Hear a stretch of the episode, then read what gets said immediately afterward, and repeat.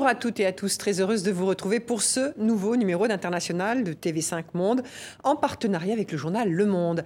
C'est désormais une affaire d'heure. Le compte à rebours est enclenché pour l'élection américaine du 3 novembre, au cœur de l'affrontement entre les deux candidats, Donald Trump et Joe Biden la gestion de la crise sanitaire dans ce pays, les États-Unis, le plus touché au monde par la pandémie de coronavirus. Ailleurs, sur la planète, la situation épidémique s'aggrave également, notamment en Europe et particulièrement en France, où les autorités ont décidé de reconfiner la population jusqu'à début décembre. Avec nous sur ce plateau, Roland Lescure, député des Françaises et des Français d'Amérique du Nord et président de la Commission des affaires économiques à l'Assemblée nationale, avant de le retrouver avec Alain Salle, chef du service international du journal Le Monde. On écoute le président français Emmanuel Macron dans son allocution de mercredi soir où il annonçait un nouveau confinement en France. On l'écoute. Il faut reconnaître que, comme tous nos voisins, nous sommes submergés par l'accélération soudaine de l'épidémie. Par un virus qui semble gagner en force à mesure que l'hiver approche, que les températures baissent. Une fois encore, il faut avoir beaucoup d'humilité nous sommes tous en Europe surpris par l'évolution du virus. Certains pays comme l'Espagne, l'Irlande, les Pays-Bas ont pris plutôt des mesures plus dures que les nôtres. Pourtant, tous, nous en sommes au même point. Débordés par une deuxième vague qui, nous le savons désormais, sera sans doute plus dure et plus meurtrière que la première. Bonjour Roland Lescure. Bonjour. Merci d'avoir accepté notre invitation. vous. êtes un député de la majorité, La République en marche. Alors les mots que l'on vient d'entendre, submergé, surpris, débordé, euh, ils ont de quoi surprendre hein, dans la voix du, chef de l'État. Euh, question très simple, est-ce qu'on a raté le déconfinement?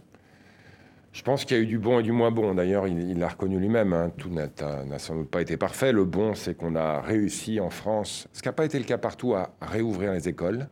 Et franchement, ça, ça nous a permis, je dirais, de tester des protocoles. Dès le mois de juin, ça nous a permis de tester des protocoles qui aujourd'hui fonctionnent bien. Très peu d'écoles sont fermées. Et on sait bien que garder les écoles ouvertes, c'est essentiel, notamment pour des enjeux d'inégalité sociale et d'inégalité face à l'éducation. Donc ça, ça a été plutôt bon. On s'est relâché cet été, c'est clair, hein, collectivement, individuellement, sans doute trop. Euh, cela dit, euh, je pense que le président le disait très clairement il y a quelques secondes sur votre écran. Euh, c'est le cas en Irlande, c'est le cas en Belgique, c'est le cas aux États-Unis aussi. Les cas ont doublé, triplé à peu près partout en Europe entre la fin septembre et la fin octobre. Il fallait réagir. Et en fait, on a réagi là aussi, comme l'Italie, la Belgique, l'Allemagne, avec des mesures de confinement qui varient suivant les pays, mais qui, in fine, sont assez contraignantes partout. Hein. Ça, c'est personne n'est très heureux de se retrouver ici, en ce qui me concerne, avec un masque confiné chez nous. J'ai dû euh, remplir mon attestation ce matin avant de venir vous voir. Euh, personne n'est heureux de cette situation. Mais euh, on est surpris, mais au fond, le Conseil scientifique l'avait quand même annoncé. Quoi. Et au moment où le Conseil euh, scientifique l'avait annoncé, le président Macron l'avait plutôt recadré en disant bon, ben, euh, il est là pour donner des avis techniques et il y a une réponse politique qui est la mienne. Et c'était une erreur. Hein. Non, c'est vrai. C'est vrai qu'in fine, celui qui assume la décision, c'est pas le président de la République tout seul, c'est le président de la République avec ce qu'on appelle le Conseil de défense, donc il s'entoure à la fois d'avis scientifiques et d'un certain nombre de ministres de poids qui jouent un rôle important dans cette décision.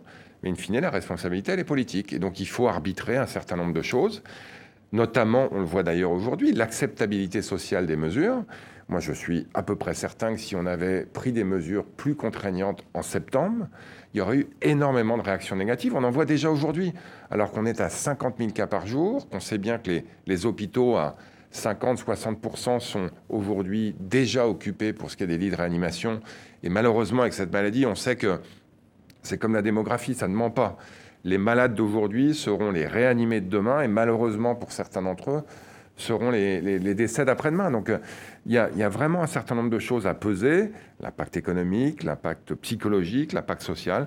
Je pense qu'on a espéré, et on n'était pas les seuls, que les mesures qui ont été prises, notamment le couvre-feu, suffiraient à limiter la vague. En fait, c'est un véritable tsunami auquel on fait face. Et malheureusement, il faut renforcer les mesures. Moi, vraiment, euh, j'appelle euh, tous ceux qui sont, en tout cas en France, euh, qui nous écoutent aujourd'hui, à faire preuve d'énormément de responsabilité, parce que, in fine, c'est nous qui avons la réponse. Hein. Si on est capable de limiter au maximum les contacts dans les deux, trois semaines qui viennent, on pourra sans doute relâcher un peu la bride. Mais pour l'instant, on a besoin d'être sur une bride extrêmement serrée. Mais on a quand même le sentiment que les décisions de, l'exécutif n'interviennent que quand on, est au pied du mur. Non, je pense pas. Euh, j'allais dire au pied du mur, on n'y est pas encore, heureusement. Hein, c'est des projections, c'est des projections aujourd'hui, euh, compte tenu du nombre de malades, qui laissent à penser que si on ne fait rien, dans deux semaines, dans trois semaines, on risque de dépasser les taux euh, d'occupation des lits de réanimation. Vous savez qu'on a à peu près 6 euh, 000 lits de réanimation en France. Aujourd'hui, ils sont occupés à 60%. On peut en rajouter en transférant des lits qui ne le sont pas en des lits de réanimation. Donc on peut monter au pire jusqu'à 9 ou 10 000.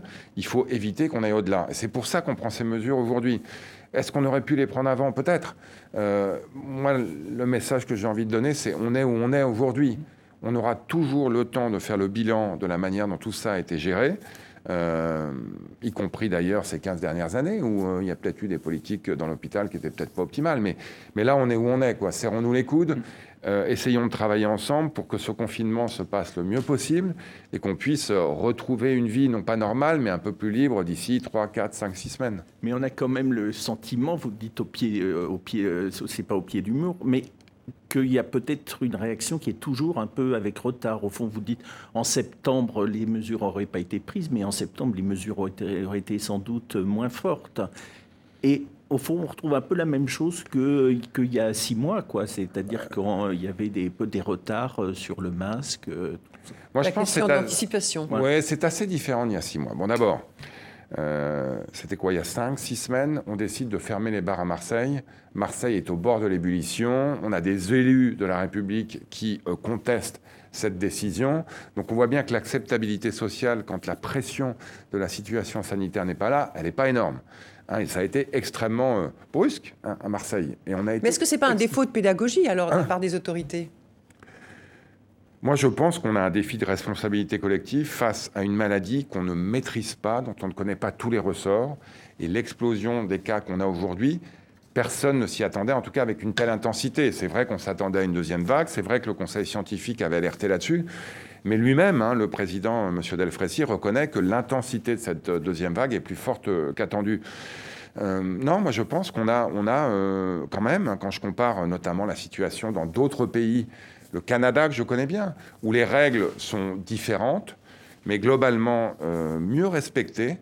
Euh, je pense qu'on a quand même un petit défi de responsabilité individuelle et collective en France qui fait qu'on a besoin de resserrer les boulons très fort pour que les gens changent leur comportement. Alors ça a changé un peu quand même depuis le premier confinement. On a appris du premier confinement. Par exemple, euh, on laisse les écoles ouvertes parce qu'on sait que c'est très important pour des raisons sociales, sociétales, psychologiques, mais aussi économiques. Euh, et ça, ce n'était pas le cas dans le premier confinement. Euh, on, engage euh, les, gens qui, peuvent le faire à continuer à travailler. Hein, pendant, pendant quelques semaines en France, au mois d'avril, il y avait 50% de l'économie qui était totalement à l'arrêt. Là, on espère que ce sera un peu moins, qu'on aura notamment les chantiers du bâtiment qui, eux, se sont habitués à respecter les protocoles sanitaires qui peuvent continuer à, à, être, euh, à être. Euh, on a l'industrie qui continue à tourner, l'industrie automobile qui était totalement à l'arrêt, dont on espère qu'elle va continuer à tourner. Donc on a appris du premier confinement. Euh, mais c'est vrai qu'on a besoin d'être extrêmement discipliné vraiment, j'espère que tout le monde le sera. Mais on voit bien qu'il y a une fronde alors, euh, dans certaines municipalités contre la fermeture des, commerces de proximité. Euh, la question de la pédagogie, on a un peu l'impression quand même qu'il y a du tâtonnement dans, de la part de l'exécutif. On ferme des magasins qui vendent par exemple de la mercerie alors qu'on laisse ouvert ceux qui vendent du, du matériau de bricolage. les librairies indépendantes sont fermées, mais alors jusqu'à hier soir, euh, des grandes enseignes pouvaient vendre des livres. On, voit bien que voilà, ça, suscite euh, une fronde parfois. Et, en tout cas, beaucoup, beaucoup d'incompréhension. Est-ce que là encore, il n'y a pas un problème de, pédagogie, d'explication de la part de l'exécutif? Non, mais ça aurait été beaucoup plus simple de tout fermer comme en avril-mai. Beaucoup plus simple, mais beaucoup plus violent. On le sait, hein, l'impact économique, social et psychologique du confinement du, du, printemps dernier a été très fort.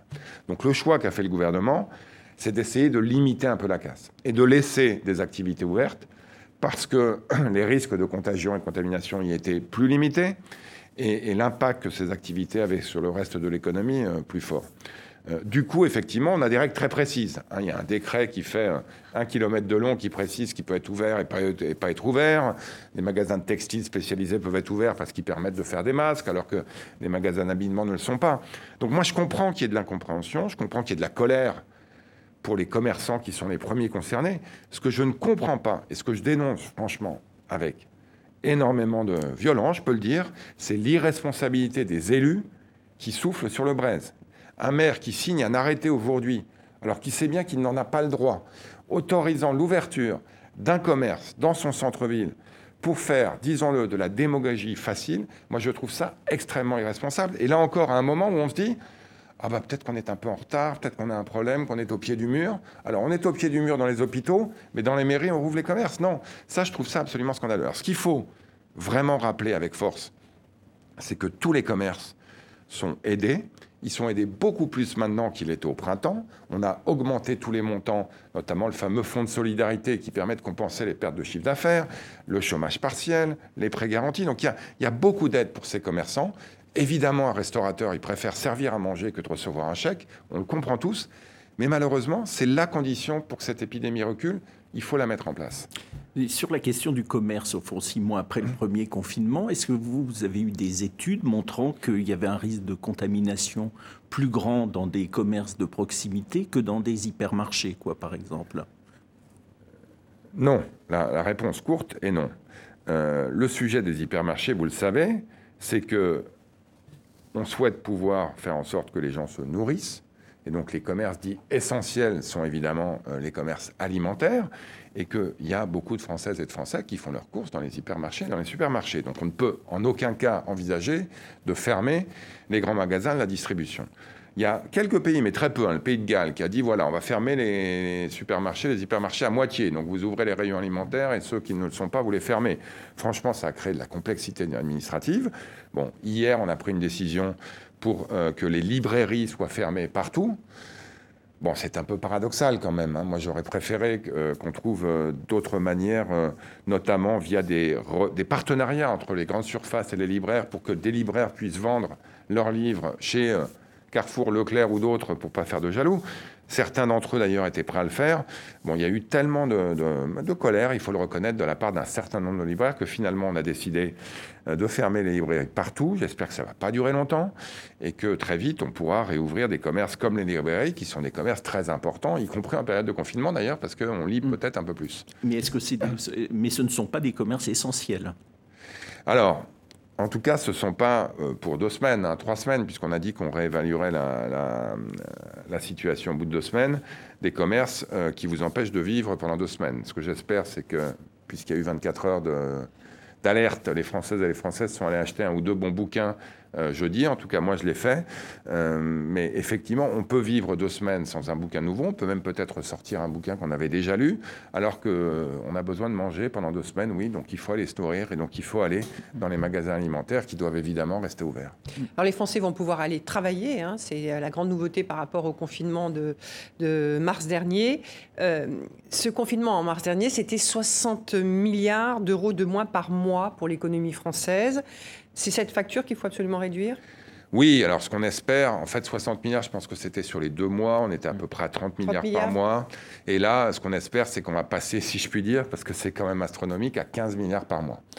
Hein, donc ça, ce sont les de de moitié la facture. de réduire de moitié la facture, euh, tout en aidant, en fait, paradoxalement, plus ceux qui en ont le plus besoin.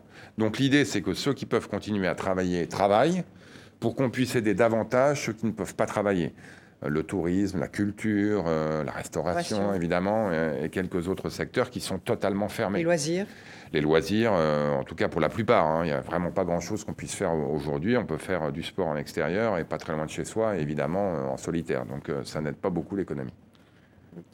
Et alors, est-ce que ça veut dire aussi que la France aujourd'hui n'a plus les moyens de payer la facture? Non, on a les moyens de payer la facture. Euh, le fameux quoi qu'il en coûte est toujours à l'ordre du jour.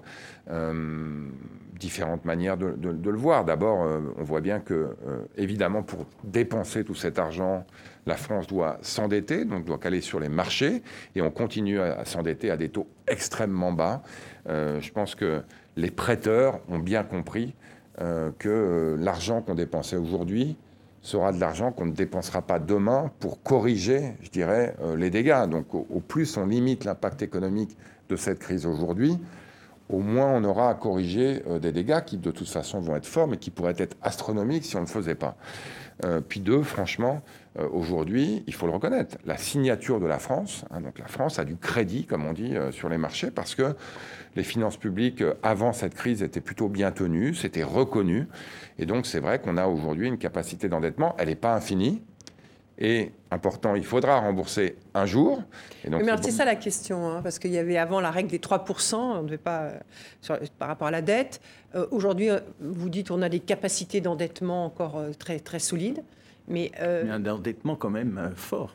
Très fort. Euh, et, et, alors, c'est ça qui est compliqué à expliquer à nos téléspectateurs. Comment aujourd'hui on peut s'endetter presque sans compter, quoi qu'il en coûte, disait le président, vous l'avez rappelé, français.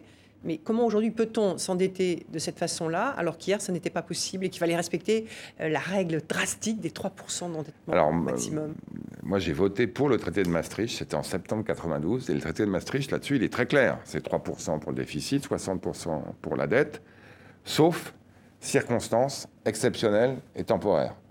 Si on n'est pas dans l'exceptionnel aujourd'hui, on ne le sera jamais. On a une, pandémie euh, globale, on a une récession qui est de l'ampleur de celle qu'on a eue en 1929 et qu'on n'a pas connue depuis. Euh, temporaire, j'espère qu'elles seront, ces circonstances. En tout cas, pour qu'elles soient temporaires, il faut qu'on fasse tout ce qu'on peut aujourd'hui pour éviter que l'économie ne s'effondre.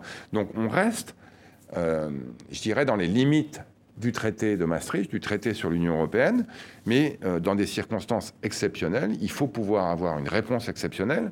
C'est ce qu'on fait, c'est ce que les Allemands font, c'est ce que les Italiens font. En fait, c'est ce que l'Europe fait. Et ça, euh, pour moi, c'est s'il y a vraiment euh, une bonne nouvelle dans cette crise, c'est que l'Europe est plus unique que jamais, à la fois sur les enjeux sanitaires, on voit que la gestion des frontières notamment est en train d'être plus en plus coordonnée, mais surtout sur la relance économique. On a un plan de relance historique, on a une mutualisation des dettes pour ce plan de relance, ça ne s'est jamais vu. Donc de ce point de vue-là, au moins, l'Europe est au rendez-vous. Oui, mais ce plan de relance, il se fait un peu attendre quand même. On est euh, au mois de novembre et il n'est toujours pas euh, adopté. Il y a toujours des, tensions euh, en Europe, une partie des pays qui font un peu de, chantage aussi. Quoi. Est-ce qu'il y a des risques que, bah, qu'il ne soit pas adopté avant la fin de l'année, quoi, et à la fin de la présidence allemande pour moi, le risque est, à peu près nul, mais on est dans un ballet européen traditionnel dans lequel, jusqu'à minuit moins 5, on a encore des négociations à faire. Donc, il y a un sommet européen qui est prévu à la mi-décembre. Euh, à mon avis, ce sera le sommet dans lequel l'ensemble du, euh, du, plan de relance sera adopté. Entre-temps, il faut qu'on passe au Parlement européen. Donc, tout ça est en train de se faire. Mais c'est vrai que gouverner à 27, c'est toujours plus compliqué que gouverner à 1. Donc, il y a des, il y a des débats, notamment des débats assez... Euh, je dirais, de, bonne tenue hein, sur le fait qu'on euh, souhaite conditionner le versement d'un certain nombre d'aides au respect de l'état de droit, et notamment le droit des femmes, qui commence à être un peu euh, bousculé. Alors, si vous parlez de la Pologne, hein, parce que la Pologne, les, principaux États qui doivent bénéficier de ce plan qui est de plus de 700 milliards euh, d'euros, c'est l'Italie, mais derrière, c'est la Pologne.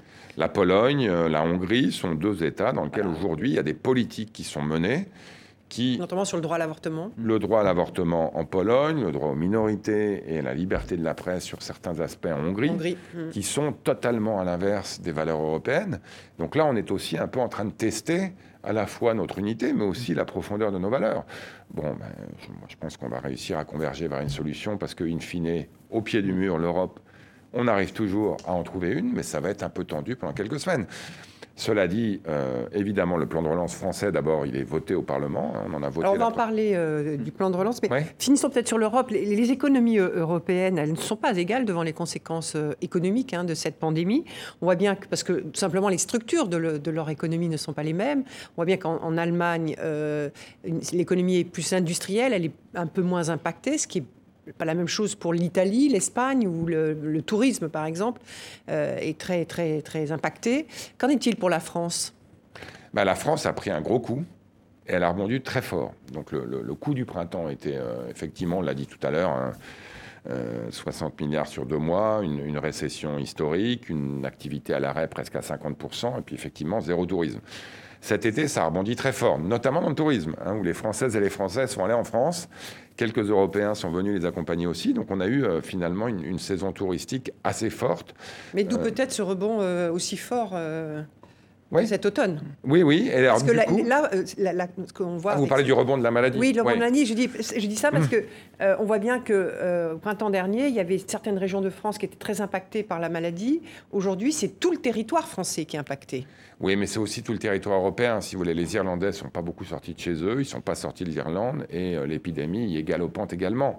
Donc, on a vraiment un, un, un phénomène de diffusion d'une deuxième vague d'un virus qui était prévisible, prévu, mais pas dans son intensité, qui a lieu partout.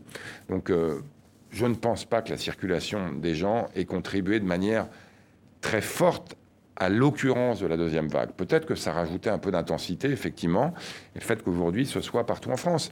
Euh, mais les pays moins touristiques, comme l'Allemagne, un doublement des cas depuis un mois, les Pays-Bas, la Belgique, dire mmh. la Belgique n'est pas un pays extrêmement touristique. Euh, oui, on a aujourd'hui plus de, de cas euh, en de, Belgique et plus de morts en Belgique par habitant. C'était le cas pour la première vague. Ouais. Alors, euh, vous évoquiez ce plan de relance de 100 milliards d'euros. Hein, on, on, je voudrais qu'on rappelle hein, brièvement ce qu'il représente. On écoute ses explications. Jean Castex entouré de quatre ministres, la présentation de ce plan baptisé France Relance se veut solennel à la hauteur du montant inédit mis sur la table. 100 milliards d'euros répartis en trois grands piliers, la transition écologique, l'aide aux entreprises et la solidarité. Dans le détail, France Relance comporte trois pôles de plus de 30 milliards chacun. À commencer par l'écologie, 11 milliards pour les transports, trains et vélos en priorité, 9 milliards d'euros pour les énergies vertes, mais surtout 7 milliards pour la rénovation énergétique des bâtiments. Autre volet, les aides aux entreprises à hauteur de 35 milliards. Mais pas question de baisser leurs charges sans contrepartie, elles viendront lors du débat parlementaire. Enfin, 35 milliards à destination des plus touchés par la crise. Le chômage partiel toujours en vigueur, un nouveau plan jeune pour les aider à entrer sur le marché du travail, sans oublier la rénovation des hôpitaux. Un total de 100 milliards d'euros financés en grande majorité par des emprunts, mais 40% de ce plan viendra directement de l'Union européenne à travers le plan de relance européen. Alors on va reparler du, du, plan de relance européen de 750 milliards d'euros, mais ce plan de 100 milliards, plan de relance comme l'a appelé euh, l'État euh, français, est-ce qu'il va se transformer avec ce deuxième confinement en plan d'urgence? Non, j'allais dire malheureusement il faut les deux. Euh, le plan de relance, c'est un peu le cap. C'est là où on veut être dans deux ans, dans trois ans, avec une économie dont on espère qu'elle aura retrouvé le niveau qu'elle avait avant la crise, mais qui aura quand même pas mal changé, notamment, ça a été dit, sur la transition écologique, sur l'industrialisation, sur les enjeux un peu sociaux, sur la formation. Il va falloir former la France au métier d'avenir. Donc ça, c'est le plan de relance, c'est le cap. Puis par ailleurs, on a un grain, on en a eu un gros au printemps, on en a un nouveau cet automne. Et ça, c'est les mesures d'urgence qu'il faut, euh, qu'il faut voter en urgence. Donc on a eu trois budgets d'urgence au printemps. On est en train d'en préparer un quatrième notamment pour aider les commerces dont on parlait tout à l'heure, euh, pour euh, rajouter euh, des, montants dans les lignes de chômage partiel qui permettent de soutenir l'activité dans les, dans, les, dans les secteurs qui sont arrêtés. Donc c'est à la fois un plan d'urgence, je dirais, dans le grain, dans la tempête, pour naviguer à court terme, mais un plan de relance qui est aussi essentiel pour redonner un peu de la perspective aux entreprises pour leur dire il y a une vie après la crise et c'est vers là qu'on veut aller, une économie plus verte, une économie mieux formée. Hein, on parlait tout à l'heure euh, dans votre euh, reportage des technologies d'avenir. Ben, c'est vrai que l'hydrogène, par exemple, c'est une technologie d'avenir pour le transport en commun. Si on veut des trains à hydrogène en France et en Europe, partout dans 10, 15, 20 ans, il faut faire de la recherche aujourd'hui, et ça, c'est prévu dans le plan de relance. Alors. Mais alors, euh, est-ce que la deuxième vague va pas obliger aussi d'augmenter quoi le plan de relance de 100 milliards en France, mais aussi euh, de 750 milliards en Europe? Est-ce qu'il sera suffisant pour absorber cette deuxième vague? Ben, Commençons déjà, on l'a dit tout à l'heure, par le, par le voter et, et, le mettre en œuvre. Hein, donc 750 milliards d'euros. Il ne faudra pas l'augmenter même avant de le voter? Non, je pense pas. À ce stade. Euh un des défis majeurs de ces plans de relance, le plan de relance européen et le plan de relance français. Je rappelle que sur les 100 milliards français, il y en a 40 quand même qui viennent de l'Europe. Donc l'Europe contribue à la relance française et c'est très bien. Euh, un vrai défi de, ces mesures de relance, quand on regarde l'histoire des plans de relance, c'est que l'argent arrive dans les poches. Le plan euh, adopté par le gouvernement euh, Sarkozy en 2008-2009, après la crise, c'était trois fois moins, à peu près 30 milliards. Et dix ans plus tard, il n'a toujours pas été complètement dépensé. Mm. Donc moi, je préfère qu'on dépense vite et bien les 100 milliards qu'on a votés, plutôt que de se demander tout de suite s'il en faut 10, 20, 30 ou 40 de plus. Ce qui est vrai, en revanche, c'est qu'il va falloir être flexible, il va falloir être capable de s'adapter. S'il faut aller plus loin, on ira plus loin, mais mettons déjà en œuvre ce qu'on a voté. C'est déjà un enjeu très fort. Hein. L'exécution, la mise en œuvre de ces mesures, franchement, c'est compliqué. Donc euh, faisons en sorte que les bâtiments soient rénovés, faisons en sorte euh, que les jeunes soient formés au métier de demain, faisons en sorte que les jeunes soient employés. Et ça, ça commence à payer, si je puis dire. On a eu des recrutements de jeunes à la rentrée grâce aux primes à l'embauche qui étaient dans le plan de relance qu'on a déjà voté. Donc euh, non, il faut y aller à fond. Faisons ce qu'on a voté et on verra ensuite s'il faut voter plus. Euh, c'est ce que disait le chef de l'État dans son allocution, hein, c'est que cette crise, elle impactait beaucoup les plus modestes et, les jeunes. Vous venez d'en parler. Euh, on sait que le, taux de, chômage en Europe, dans la zone euro en, février était de 15%, il sera de 20% à la fin. Pour les jeunes Pour les jeunes, oui. Il sera de 20% à la fin de l'année. Est-ce qu'il n'y a pas là encore, euh, vous soulignez qu'il y a eu quelques embauches à la rentrée, mais on voit bien qu'il y a beaucoup de témoignages de jeunes qui se voient de nouveau dans une situation de très grande précarité. Est-ce qu'il ne faut pas augmenter encore euh, les mesures spécifiques à destination de ces populations? En tout cas, être jeune aujourd'hui, c'est pas facile. Hein. Moi, j'en connais quelques-uns, j'en ai quelques-uns à la maison qui sont plus à la maison, mais qui n'en sont pas loin. Euh, c'est très difficile d'être étudiant, c'est très difficile de chercher un travail, c'est très difficile même de travailler parce qu'on travaille dans des conditions particulièrement difficiles, euh, notamment dans les métiers de première et deuxième ligne, hein. donc des élèves infirmiers, euh, des, jeunes magasiniers dans les, magasins d'alimentation. Donc, on, on a une jeunesse aujourd'hui qui souffre énormément. On a une jeunesse aussi quand même qui a, une énergie euh, débordante, qui est capable de se réinventer. Moi, je vois, vous le disiez, avant la crise, on avait un taux de chômage encore important en Europe, mais il baissait nettement, et mhm. notamment en France. Euh, et moi, pour avoir euh, parlé beaucoup avec des jeunes et des moins jeunes entrepreneurs dans les territoires de France, dans Bourgogne, en Gironde, en Bretagne et ailleurs, ils trouvaient même que les jeunes ne souhaitaient pas d'ailleurs entrer sur le marché du travail comme eux avaient voulu à l'époque, et donc ne cherchaient pas de CDD, ne cherchaient pas de CDI, cherchaient à, à, travailler quelques mois, puis ensuite aller ailleurs. Donc on a, on a un rapport au travail parmi les jeunes qui est aussi en train euh, d'évoluer, et qui, je pense, en tout cas j'espère, va leur permettre de s'adapter davantage à cette crise. Mais cette crise, elle est forte. Et donc elle crée des défis de formation, Hein, on a beaucoup parlé, par exemple, de l'usine de pneus de Bridgestone dans le Nord qui doit fermer, ou en tout cas qui va sans doute fermer, parce qu'elle fabrique des pneus qui sont plus vendus aujourd'hui, qui sont des pneus d'hier. À 15 km de là, on va installer l'usine de batterie du futur, euh, franco-allemande, euh, avec des, grandes entreprises françaises à la manœuvre. Il faut qu'on arrive à former ceux qui aujourd'hui font les pneus d'hier à faire les batteries de demain. Donc il y a un enjeu de formation, et notamment pour les jeunes, qui est très important. Mais vous, vous parlez d'enjeux de, formation, mais si on regarde euh, et, euh, la, question des inégalités euh, sociales en France, qui a valu quand même le mouvement des, Gilets jaunes, etc., dans les mesures de confinement, on s'aperçoit que, par exemple, les, les universités ferment les, classes préparatoires, elles, restent ouvertes. On sait que les classes préparatoires euh, sont les, endroits où se trouvent des jeunes, on va dire, de conditions plus favorisées. Est-ce que vous n'avez pas le sentiment que là, euh, on encourage une forme d'inégalité sociale et de en tout cas notamment chez cette jeunesse qui voit les universités fermées et ces classes préparatoires ouvertes Moi, je pense que le défi des classes préparatoires, surtout, c'est comment on fait en sorte que tous les jeunes y aient accès et que ce soit pas effectivement, même si c'est pas l'objectif, c'est quand même encore le résultat euh, des études à deux vitesses qui concernent de manière un peu plus favorisée les gens qui sont déjà dans un milieu favorisé. Non, le, choix qui a été fait on pour l'accentuer là. Oui, mais le, oui, non, mais je, je, pas, je, le comprends bien, mais, mais le choix qui a, qui a été fait n'a pas été fait pour ces raisons-là. Il a été fait pour des raisons sanitaires. Non, mais de facto. De facto, vous êtes dans un amphi avec 200 personnes, vous risquez plus de contaminer que dans une classe qui, dans une classe préparatoire, ressemble, en fait, ressemble beaucoup à une classe de lycée. Vous savez bien que la différence entre une classe de terminale et une classe euh, préparatoire, en fait, il n'y en a pas dans la manière dont la classe est organisée. Donc, euh, donc ce sont des raisons sanitaires, mais là où vous avez raison, c'est que le risque très fort, c'est que les mesures qu'on prend pour des raisons sanitaires accroissent les inégalités sociales et économiques. C'est contre ça qu'ils font lutter. Donc euh, on a mis en place un certain nombre de mesures pour soutenir les jeunes qui arrivent sur le marché du travail. Il faut, je pense, qu'on s'assure que les universités, parce qu'elles ne ferment pas, elles font du distanciel. Oui, mais quand je dis qu'elles ferment, c'est. Mais c'est vrai que c'est pas facile. Les jeunes ne sont plus euh, dans, les, dans, les, amphithéâtres, ni, dans les, ni dans les travaux euh, dirigés. Ils n'ont plus de vie sociale, qui est aussi un élément non, mais important les travaux dirigés, de, l'expérience. Les travaux dirigés où ils sont en plus petite classe.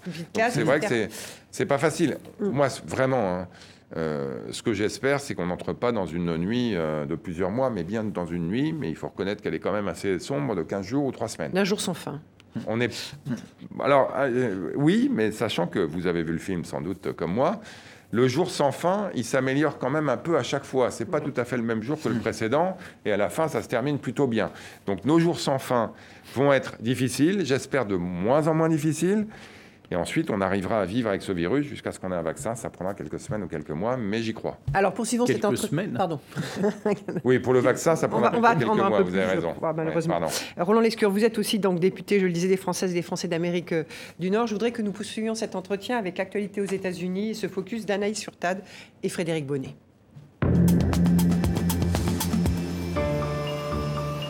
Pour la première fois de la campagne, les deux candidats à la présidentielle américaine ont le même terrain de jeu, la Floride.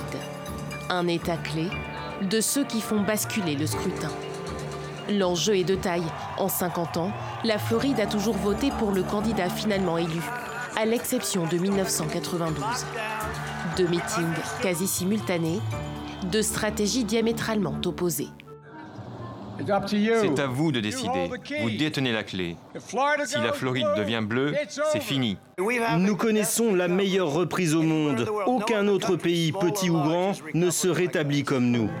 Donald Trump se targue des derniers chiffres de la croissance, insuffisant néanmoins pour convaincre les indécis. Sa gestion de la Covid-19 est très critiquée.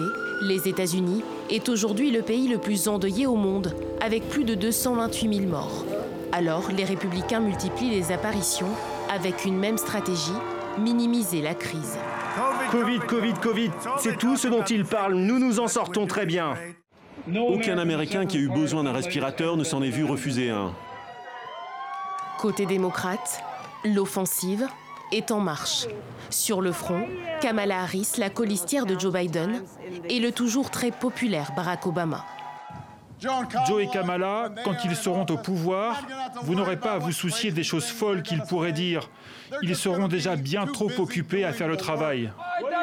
Outre la Covid-19, le pays souffre aussi d'une flambée des violences policières contre les Afro-Américains, notamment à Philadelphie. Joe Biden tente de rassurer tout en taclant son adversaire. Il ne dira pas que les vies des personnes noires comptent. Nous avons besoin d'un président qui va nous rassembler et non nous séparer. À trois jours du scrutin, près d'un tiers des électeurs américains, dont Joe Biden et Donald Trump, ont déjà voté par anticipation, un record historique. Alain? Est-ce que vous pensez qu'on connaîtra le nom du vainqueur le 4 novembre au matin? Euh, le 4 novembre au matin, heure de San Francisco, peut-être, c'est-à-dire assez tard ici. Euh, je pense qu'on le connaîtra dans la journée, euh, mais ça va prendre quelques heures sans doute dans les États dont on sait qu'ils comptent énormément, hein, les petits États marginaux, comme on dit, y compris la Floride que vous avez mentionné dans votre, dans votre reportage. Est-ce que vous craignez pas quand même un sorte de blocage finalement encore pire qu'en 2000 quand il a fallu plus de, enfin deux mois quasiment pour euh, recompter et que la Cour suprême arrête ce comptage et désigne Bush comme président. Là, il y aura plus de contestations encore partout et c'est assumé directement par euh, Donald Trump lui-même. C'est le risque. Hein. Quand vous avez un candidat lui-même qui remet en cause le processus avant qu'il ait donné son résultat, il y a un risque. Tout dépendra évidemment des écarts. Hein. donc aujourd'hui, les sondages donnent un écart très important, mais on sait bien que ces sondages ne veulent pas dire grand-chose. Hein. Clinton avait 3 millions de voix de plus que Trump il y a 4 ans Finalement, il l'a emporté, essentiellement dans trois États, la Pennsylvanie, le Michigan, le Wisconsin, 75 000 voix d'écart qui lui donnent suffisamment de grands électeurs pour être élu. 75 000 voix d'écart, c'est la ville de Béziers. Quoi. Donc c'est la ville de Béziers qui a élu Donald Trump. Donc si cette fois-ci les écarts sont aussi serrés, il y a un risque de contestation et ça risque du coup de prendre quelques semaines. Mais on verra, parce que vraiment, euh, ça a été dit d'ailleurs, il, y a un vote par anticipation qui est extrêmement fort. 70 millions de... On a, on a aujourd'hui euh, quelques États, dont le Texas, où il y a déjà plus de gens qui ont voté par anticipation mmh. que de gens avaient voté au total il y a 4 mmh. ans. Alors, évidemment, la, la crise sanitaire... Et ça, ça bénéficie à qui, ça? Alors, il y a un effet Covid. Les gens ont peur, donc préfèrent ne pas aller faire la queue et donc voter. Donc ça, ça bénéficie à personne. Mais le taux de participation, on sait que ça bénéficie plutôt à Joe Biden. Mm. Euh, Trump a gagné la dernière fois parce qu'un certain nombre de populations, notamment les populations afro-américaines, n'ont pas été votées autant que quand c'était Obama qui se présentait 4 ans et 8 ans auparavant. Donc le taux de participation dans son ensemble, c'est plutôt pro-Biden. Mais ce qui compte surtout, c'est que dans les États, la Floride, le Michigan, le Wisconsin, la Pennsylvanie, quelques autres, c'est là que ça va se faire. Et donc c'est là que les taux de participation vont être C'est là que ça avait basculé en 2016. Est-ce que euh, vous dites qu'on ne peut pas trop croire les, sondages Alors est-ce que Biden a malgré tout, comme vous connaissez bien ce, ce, pays, a une réelle chance de gagner? Oui, il a une, une réelle chance de gagner. Euh, mais ce n'est pas fait. Euh, parce que vous le savez, le scrutin est un scrutin indirect. Hein, donc dans chaque État, on élit des grands électeurs qui eux-mêmes élisent euh, le président. Et donc, il y a des États qui sont traditionnellement, exceptionnellement, très favorablement démocrates. Allez, la Californie, par exemple. L'Ouest, on va dire. Les côtes, en fait, les côtes. c'est vraiment les côtes. Hein. Donc, quand vous regardez la couleur de, de mm. l'Amérique, c'est des démocrates sur les côtes et des mm. républicains au milieu. Donc le Dakota du Nord, le Texas, quoique ça pourrait changer cette fois-ci, votent traditionnellement républicains. Et il y a quelques États, notamment dans le Nord-Est, la Floride aussi, qui mm. peuvent euh, basculer, et qui du coup font basculer mm. l'ensemble de l'élection. Euh, donc les sondages dans ces États-là sont très serrés. Biden a un petit avantage, mais qui est dans la marge d'erreur. Et donc, non, ça va être très serré jusqu'à mardi, et peut-être même, effectivement, mercredi, jeudi, vendredi, on verra. Quel résultat, vous, vous allez regarder le plus attentivement?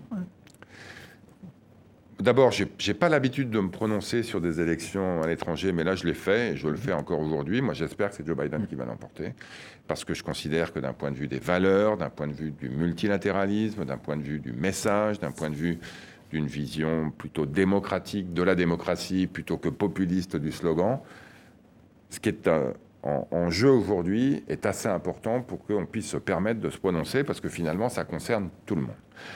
Donc évidemment, le résultat à la présidence va être important. Il va être aussi important de voir si le Congrès euh, et le Sénat euh, basculent.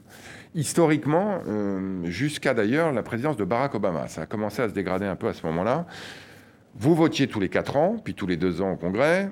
Vous aviez un résultat, et même s'il y avait une cohabitation, ça se passait pas trop mal parce que la machine à construire du consensus aux États-Unis fonctionnait très bien. Depuis huit ans à peu près, c'est moins le cas. C'est un pays qui se fracture beaucoup. C'est un pays qui se fracture. Ça a commencé avec l'émergence du Tea Party, Sarah Palin, on se souvient, euh, donc euh, en 2009, 10, 11. et donc c'est un pays qui est devenu plus compliqué à gouverner. Mm. Donc c'est vrai que si Joe Biden est élu, mais qu'il n'a pas euh, le, Congrès et le Sénat, et le Sénat ce sera plus compliqué, ça va être plus compliqué à gérer.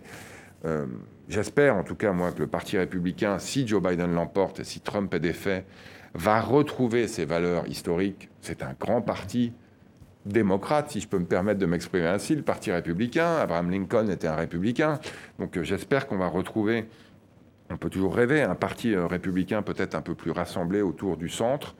Euh, mais on verra, ça va prendre un peu de temps en tout cas de... Mais est-ce que, est-ce que le Trumpisme va disparaître si Trump n'est pas élu? Le populisme, en tout cas, ne va pas disparaître. Euh, il n'est pas seulement présent aux États-Unis, hein, il est présent partout, y compris chez nous. Euh, donc non, malheureusement, la, vague populiste, qui dans un monde complexe présente des solutions simples et simplistes, et donc qui donne l'impression d'avoir réponse à tout, même si on le voit depuis 4 ans, ben non. Euh, le fait d'avoir des slogans simples de quelques centaines de caractères sur Twitter ne permet pas de gérer un pays de manière optimale, et notamment, on l'a vu dans la gestion de la crise sanitaire. Donc non, le populisme ne va pas disparaître. J'espère que l'intelligence va toujours euh, l'emporter, qu'on est capable plus que jamais de se reposer sur la science et ensuite d'y ajouter, on l'a dit tout à l'heure, du jugement politique qui fait que quand on prend une décision, on la prend éclairée par la science et la connaissance, mais dans une logique d'intérêt général qui conduit parfois d'ailleurs à prendre du risque, on l'a vu récemment dans les décisions sanitaires, mais qui, j'espère, nous amène plus près de la vérité euh, que du mensonge. On a bien compris que vous étiez favorable à une, donc, euh, et vous l'avez dit, à une victoire de Joe Biden. Euh, une victoire de Donald Trump, enfin une nouvelle victoire de Donald Trump, c'est quoi pour l'Amérique? Un scénario catastrophe, la fin du multilatéralisme? Ben, En tout cas, ça va être compliqué de, de, relancer les organismes multilatéraux qui, en passant, en ont, en ont bien besoin. Donald Trump a eu raison sur un point, c'est que le multilatéralisme est à bout de souffle. Donc il faut le repenser. Je préfère le repenser que de le mettre à bas. Lui, il est plutôt dans, dans, l'option de le détruire et de, réinventer le bilatéralisme. Hein, je traite avec chacun séparément et je ne m'occupe pas du monde. Euh, une réélection de Donald Trump, d'abord, il y aura un côté un peu, comme on dit aux États-Unis, comeback kid. Hein, je reviens de nulle part, je remonte, Rocky, là, troisième épisode. Et donc, il y aura peut-être un côté un peu euh, revanchard qui sera peut-être pas très favorable vis-à-vis des États démocrates, par exemple, hein, qui risquent sans doute de souffrir un peu, vis-à-vis aussi peut-être euh, du multilatéralisme. Donc je ne suis pas sûr que ce sera euh, ce qui est d'habitude le cas. Hein. normalement, dans un deuxième mandat, on a des présidents un peu plus consensuels, qui essayent notamment de faire des choses à l'international. Euh, bon, il faut reconnaître que Donald Trump a fait deux, trois avancées au Proche-Orient quand même. Hein. donc ça, on peut lui reconnaître oui, un peu contester aussi quand même ces avancées oui, au Proche-Orient. Oui, puis qui ne sont pas extrêmement importantes et puis qui se sont faits au prix d'un soutien euh, très fort euh, d'Israël, peut-être encore plus fort que le ah soutien euh, historique de l'administration américaine qui, qui clairement... Très contesté par la partie palestinienne, qui n'a pas été associée notamment. notamment et mais, même sacrifié, on peut dire. Hein. Oui, mais avec, avec non, mais évidemment, hein, la situation est suffisamment complexe dans la région pour éviter de, de la simplifier en disant tout ça est très beau et c'est bien mieux qu'il y a 4 ans, mais quand même. Il faut reconnaître que le fait qu'un certain nombre d'États arabes reconnaissent, euh, pacifient leurs relations avec, avec l'État d'Israël est plutôt une bonne chose à un moment où euh, la situation dans la région est plus complexe que jamais et le monde est plus tendu que jamais. Un certain nombre d'États euh, arabes, c'est vous parlez des Émirats et de Bahreïn. Oui, oui, non, c'est pas encore l'Arabie Saoudite, c'est pas euh, encore bon, mais, mais, malgré tout, c'est pour ça. Je veux pas non plus, mais c'est quand même quelques gestes importants qui permettent, je pense, de montrer qu'on peut encore progresser, même si c'est compliqué dans cette région. Et sur la Chine, la confrontation entre les États-Unis et la Chine, vous, ça vous inquiète ou alors au contraire, finalement, Trump a raison de se. Euh, bah D'abord, elle est historique. ferme face à. Elle, elle est historique. Ça fait 30 ans que la Chine émerge et elle a très fortement émergé récemment. Et cette confrontation sino-américaine, elle a commencé avant. Elle a commencé sous l'administration Obama. Je pense qu'on a été globalement quand même euh, tous d'ailleurs un peu naïfs vis-à-vis de l'émergence de la Chine et notamment de l'équilibre entre l'ouverture à la concurrence vis-à-vis de l'industrie chinoise très forte chez nous et aux États-Unis, et le pendant, qui est l'ouverture de la Chine aux, industries, aux entreprises euh, occidentales, qui l'a été, mais de manière peut-être un peu plus, euh, un peu plus timide. Et puis les enjeux d'état de droit, évidemment, qui restent très importants là-bas. La Chine fait partie du concert des nations, la Chine fait partie de l'économie mondiale, elle est très intégrée, on l'a vu pendant la crise pandémique, dans la, chaîne de production mondiale. Donc on ne va pas couper les relations du jour au lendemain. Mais être un peu moins naïf et parfois un peu plus à même de faire un bras de fer, oui, ça je pense que c'est quelque chose dont l'Europe d'ailleurs doit être plus capable. Euh, et je pense que c'est le cas aujourd'hui. L'Europe est plus forte aujourd'hui qu'elle ne l'était il y a trois ans, en grande partie d'ailleurs grâce à Emmanuel Macron, mais pas seulement, Angela Merkel et quelques autres, euh, pour notamment vis-à-vis de la Chine être un peu plus ferme euh, sur un certain nombre de principes pour s'assurer qu'on soit sur des, jeux économiques d'égal à égal. Une dernière question, Alain, sur les États-Unis Non, juste sur euh, les euh, relations quoi, de, l'Europe euh, avec une administration Biden serait sans doute plus, plus, plus simple, quoi, mais en même temps, est-ce qu'elle, au fond, est-ce que tout se passera bien avec Biden?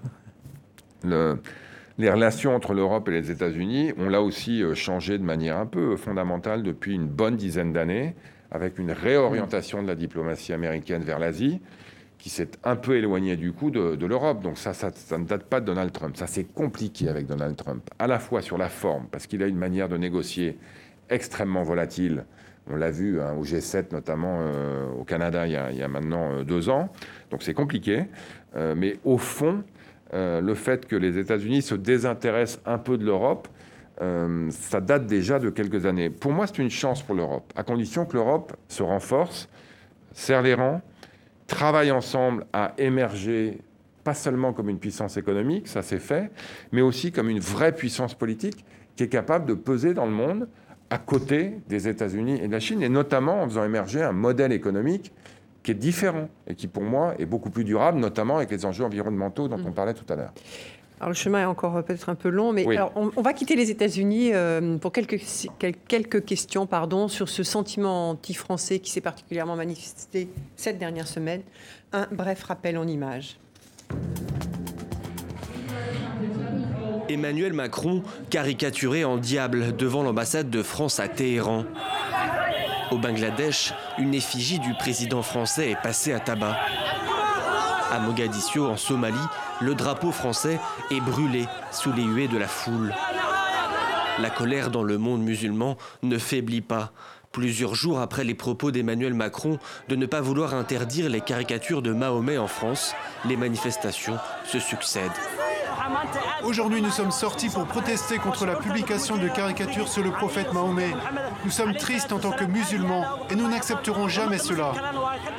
La publication des caricatures est vue comme une ligne rouge par de nombreux manifestants. C'est également le discours relayé par certaines autorités de pays musulmans.